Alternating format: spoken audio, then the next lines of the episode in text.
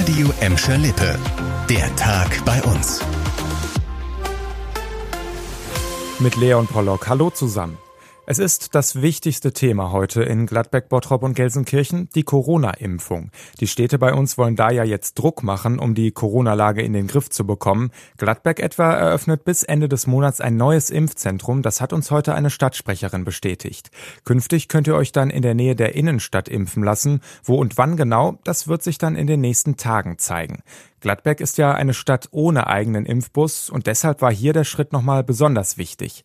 Auch in Gelsenkirchen stehen die Zeichen auf Impfen. Deshalb wird ab Mitte Dezember das Impfzentrum in der Emscher Lippe Halle wieder aufgemacht. Das Impfzentrum in Bottrop am Südring soll sogar schon Anfang Dezember wieder in Betrieb gehen und Menschen mit Erst-, Zweit- und Boosterimpfungen versorgen.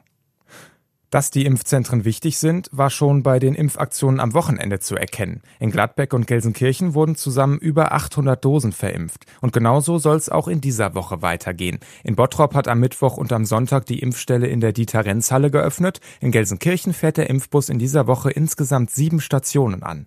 Wo genau ihr euch impfen lassen könnt, haben wir bei radioemschalippe.de auf einer Sonderseite für euch zusammengefasst.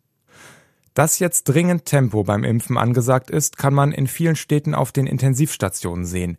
Wir haben in Gladbeck, Bottrop und Gelsenkirchen nachgefragt, wie die Lage in den Krankenhäusern bei uns ist. Der Tenor, Angespannt, aber noch nicht dramatisch. Mehr dazu von Nico Schmidt. Das Bottropper Knappschaftskrankenhaus hält nach eigener Aussage den Notfallplan der letzten Welle parat, wenn sich die Lage weiter verschärfen sollte.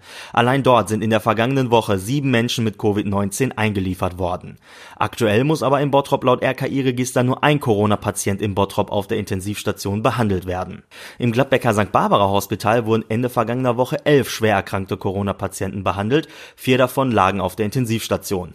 Die Mitarbeiter Mitarbeiter seien phasenweise an der Belastungsgrenze, sagte uns ein Sprecher.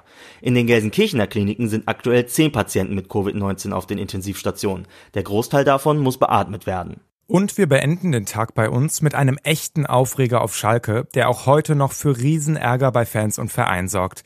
Was war denn da bitte am Samstagabend los? Durch einen Elfmeter in der neunten Minute der Nachspielzeit stand es am Ende 1 zu 1 gegen Werder Bremen. Der Dreier ist weg und auch in der Tabelle kommt Schalke nicht voran. Aktuell steht das Team von Dimitrios Gramotzes auf Platz 7. Und Gramotzes war nach dem Elber, der eigentlich keiner hätte sein dürfen, entsprechend bedient. Ich bin wirklich schon ein paar Tage dabei im, im Profifußball. Und das, was, ich, was hier heute passiert ist, boah, mir fehlen echt die Worte muss ich sagen. Schalke will aber nicht gegen die Schiedsrichterentscheidung vorgehen. Das hat der Verein gestern Abend bekannt gegeben. Der DFB hat den Fehler mittlerweile zugegeben und spricht von einer nicht angemessenen Entscheidung.